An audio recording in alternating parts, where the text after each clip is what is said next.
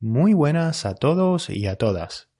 Aquí estamos un día más en el episodio número 35 de Español con José, un podcast dedicado a la enseñanza del español.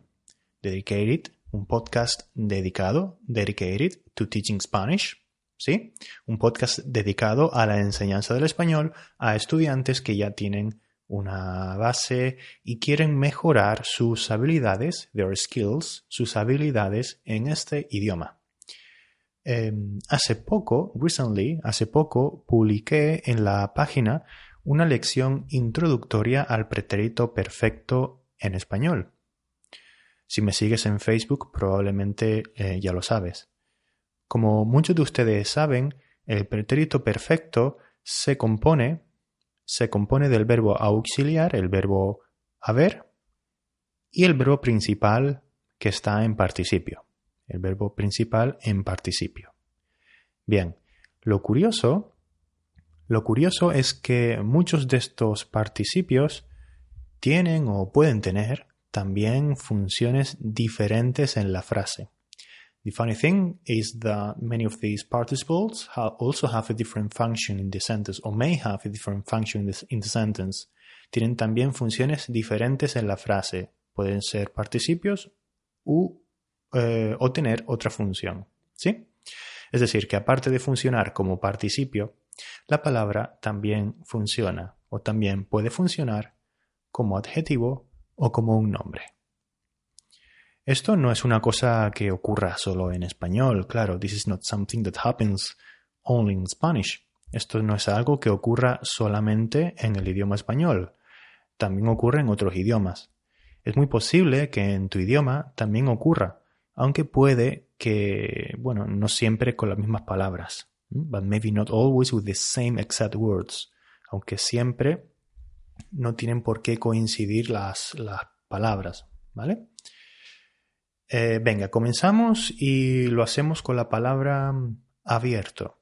Una fácil, abierto. Abierto es el participio del verbo abrir, ¿verdad?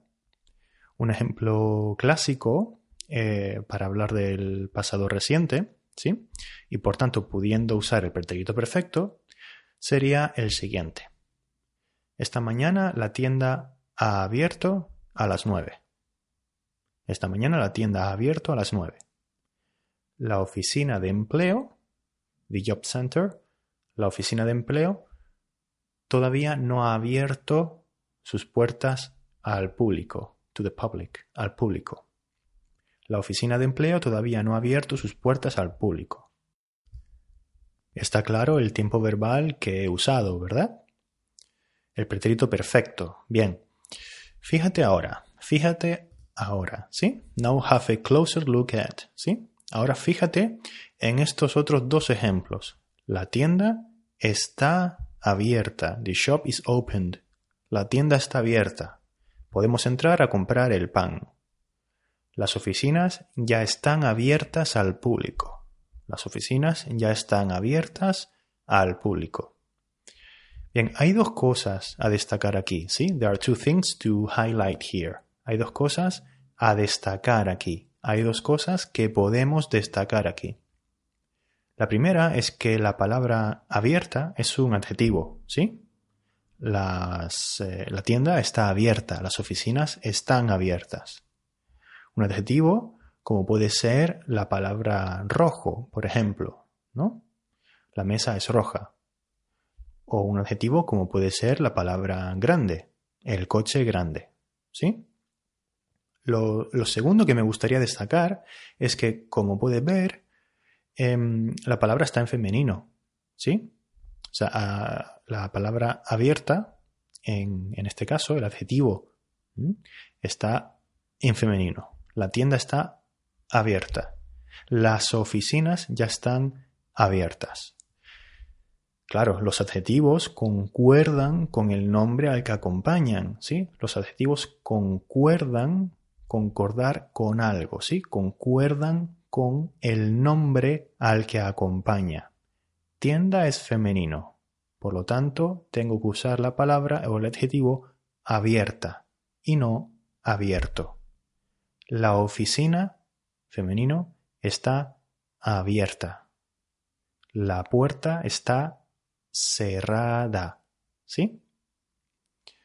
Por lo tanto, podemos decir cosas como estas. El libro está abierto. El libro está abierto, es masculino.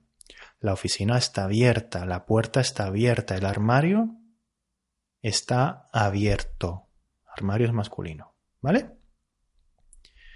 Bien, sin embargo, al contrario de, al contrario de lo que ocurre eh, bueno, en otros idiomas, Em, la palabra no tiene género cuando está en participio. Lo vimos antes. María ha abierto el libro. María ha abierto el libro. María es femenino en este caso, pero tengo que usar la palabra en, en, bueno, en su modo neutro, que en este caso pues se parece al masculino, ¿no? Abierto. María ha abierto el libro. El viento ha abierto la ventana la ventana se ha abierto. ¿Vale? Esto es solo un apunte a tener en cuenta y bueno, para que lo sepan. Seguimos. Antes estábamos hablando de oficinas. Earlier we were talking about offices. Antes estábamos hablando de oficinas. ¿Y para qué cosas podemos ir a una oficina? Pues por ejemplo, las eh, oficinas del ayuntamiento, ¿sí? Las oficinas del ayuntamiento, the town hall offices, las oficinas del ayuntamiento o de algún organismo público. Pues muchas veces vamos porque tenemos que entregar un escrito, ¿verdad? Tenemos que entregar, we need to deliver there. Tenemos que entregar un escrito. Un escrito es un documento, un documento, muchas veces una carta, algo que eh, contiene un mensaje dirigido a alguna persona. ¿Sí? Algo escrito, un mensaje escrito me refiero. Suele ser un documento que entregamos para algún fin legal, ¿sí? Para algún fin legal. For eh, some sort of legal requirement. Para algún fin legal. Ya les digo, en alguna institución pública o privada, da igual, ¿eh? menos comúnmente, less commonly, menos comúnmente, en lo que es la, la vida del día a día, también podemos referirnos con esta palabra a los textos de algún autor, to the texts of some author, a los textos de algún autor, a su obra literaria, ¿sí? Aquí tienes algunos ejemplos. ¿Me acompañas al ayuntamiento? ¿Me acompañas al ayuntamiento? Recuerda el verbo, ¿eh? Acompañar a alguien a un sitio. ¿Mm? ¿Me acompañas al ayuntamiento? Tengo que entregar un escrito urgente. La comunidad de vecinos. La comunidad de vecinos son todas esas personas que viven en un edificio. A veces hacen reuniones para hablar sobre temas relacionados con el edificio, ¿sí? Eh, arreglos que hay que hacer, eh, pagos que hay que hacer, problemas entre vecinos, etc. ¿Vale? La comunidad de vecinos. Continúo. La comunidad de vecinos ha puesto un escrito en el que comunica a los residentes del edificio que deben cerrar bien la puerta del portal. Que deben cerrar bien la puerta del portal. That they should close properly the door of the main entrance hall, que deben cerrar bien la puerta del portal. Me gustan mucho los primeros escritos de Cervantes. Me gustan mucho los primeros escritos de Cervantes. Este autor ahora publica novelas largas, novelas largas, long novels. Pero sus primeros escritos eran relatos cortos, sus primeros escritos. Y eran todos muy buenos, y eran todos muy buenos. And they were all very good. Y eran muy buenos también. Bien, pues esta palabra escrito es un nombre, ¿verdad? Es un nombre, no un adjetivo. No un adjetivo como era el caso de abierto. Fíjate que hemos hablado de un escrito, un escrito. Por eso en este caso sí tiene género, sí tiene género, que en este caso es eh, masculino. Eh, porque es un nombre, ¿verdad? ¿Y cuál es el participio del verbo escribir? Claro, escrito también, ¿no? Este autor ha escrito muchas novelas. He escrito un escrito, he escrito un escrito para quejarme, to complain, para quejarme de lo mal cuidadas que están las calles de la ciudad. Fíjate en la última frase, en la última frase, en la que he repetido, en la última frase donde he repetido eh, la palabra escrito usando dos significados diferentes. ¿eh? Two different meanings. He repetido la palabra escrito usando dos significados diferentes. En este caso, obviamente, eh, he repetido la palabra deliberadamente. Ha sido algo deliberado. Es decir, lo he hecho adrede, ¿sí? Lo he hecho intencionadamente. Pero voy a aprovechar para enseñarte una expresión. Cuando esto ocurre, eh, cuando esto ocurre en una conversación normal y corriente, when eh, this happens in a regular run-of-the-mill conversation, cuando esto ocurre en una conversación normal y corriente, a veces de manera deliberada, como fue en mi caso, o a veces por pura coincidencia, pues cuando esto ocurre, el hablante muchas veces añade la expresión valga la redundancia. Es una expresión fija, ¿vale? Valga la redundancia.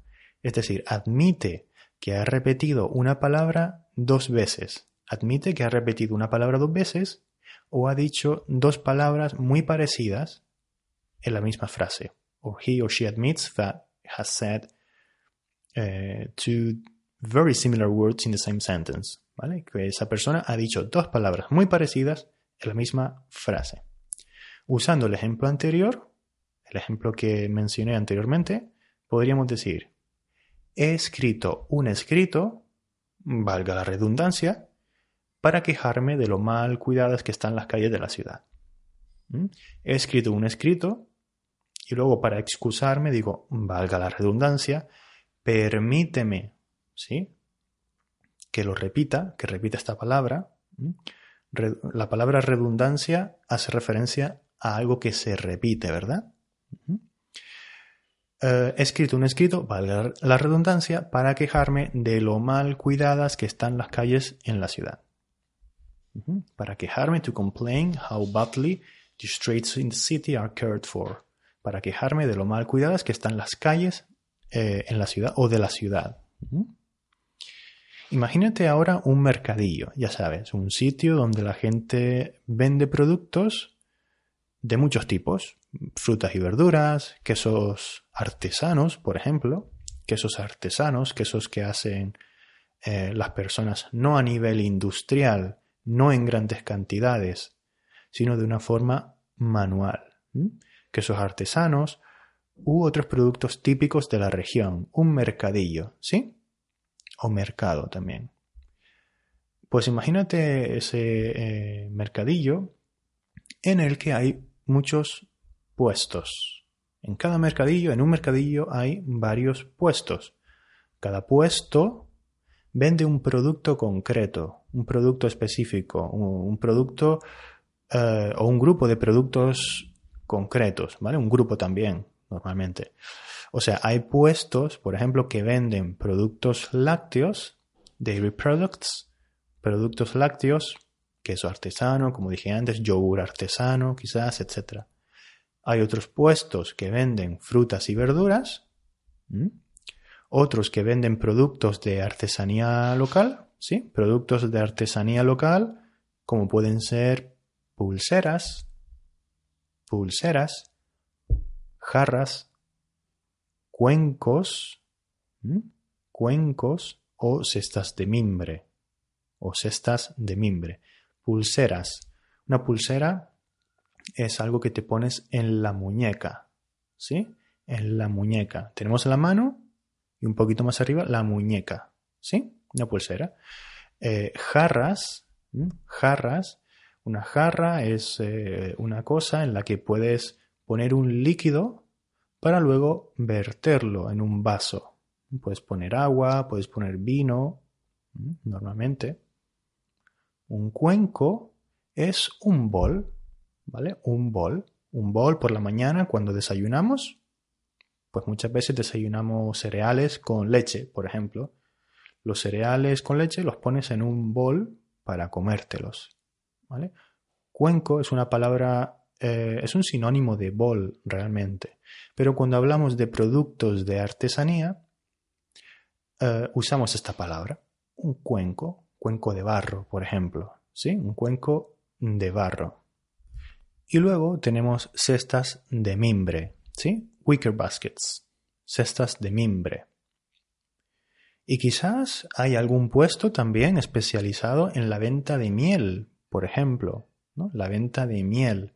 Miel buena, miel producida en la región, miel, honey. La miel, como sabes, es ese alimento, es ese alimento, is that food that bees produce, es ese alimento que producen las abejas. Las abejas, no ovejas, sino abejas. ¿Tienes claro lo que es un puesto? Espero que sí, yo creo que sí. Bueno, pues esta palabra puesto es también el participio de la palabra poner. ¿Por qué te has puesto los zapatos? ¿Por qué te has puesto los zapatos? Why have you put your shoes on? Porque voy a salir a la calle. No sé dónde he puesto mi cartera. No sé dónde he puesto mi cartera, my wallet, mi cartera. ¿Dónde estará mi móvil? No sé dónde lo he puesto. ¿Puedes llamarme, por favor? Así sabré dónde está. ¿Mm? That way I will know where it is. Así sabré dónde está. No sé dónde he puesto mi móvil. Y ahora, usando estos dos significados y la expresión valga la redundancia. Oye, ¿abriste tu puesto de venta de café en el mercadillo de septiembre? Oye, oye Mario, abriste tu puesto de venta de café. Mario vende café en el mercadillo, ¿sí? ¿Abriste tu puesto de venta de café en el mercadillo de septiembre? Sí, lo que pasa es que esta vez, en esta ocasión, he puesto el puesto, he puesto el puesto, valga la redundancia, en otro sitio, en la otra punta del mercadillo. Allí pasa más gente, o por allí pasa más gente. ¿Vale? Fíjate la expresión en la otra punta del mercadillo, on the other side of the market, en la otra punta del mercadillo. Por allí pasa más gente. Muy bien, espero que este episodio les haya resultado útil. Aquí acabamos. Y, bueno, sobre todo que hayan aprendido algo, como siempre. Ha sido un episodio raro porque hemos pasado de hablar de algo bastante básico, con, el, con la palabra abierto, ¿verdad? A algo un poco más complejo, algo un poco más, eh, un poco más difícil, ¿no? Palabras más, eh, menos comunes, digamos, o bueno, de, de más alto nivel, podríamos decir. Pero como saben, me gusta que cada uno de ustedes haga ese pequeño esfuerzo para identificar esas palabras y estructuras eh, las palabras y estructuras nuevas, obviamente, que antes no sabían cada uno de ustedes. Esto, obviamente, es diferente para cada persona, para cada uno de ustedes. Por eso me gusta que ustedes las identifiquen y hagan ese, ese trabajo, hagan ese esfuerzo para mejorar. Comentarles también lo que estará disponible en los materiales para suscriptores, ¿sí? Tendrán disponible la versión de este episodio 100% en español. You have available the version of this episode 100% in Spanish. Y narrado, por supuesto, a un ritmo más alto para que practiques, después de haber oído este episodio, para que practiques tu comprensión auditiva a una velocidad más alta, más, más, más real realmente. ¿Mm? Pues aparte de eso tienes la transcripción, por supuesto, con los tooltips, las explicaciones, el PDF para imprimir, un audio extra con más palabras relacionadas con este episodio y un ejercicio interactivo también para seguir practicando. ¿Mm? Son creo que materiales bastante buenos para afianzar estos conocimientos y para seguir aprendiendo, por supuesto. Sin más me despido, espero que tengan un buen día y nada, nos vemos pronto en el próximo episodio de Español con José. Hasta pronto.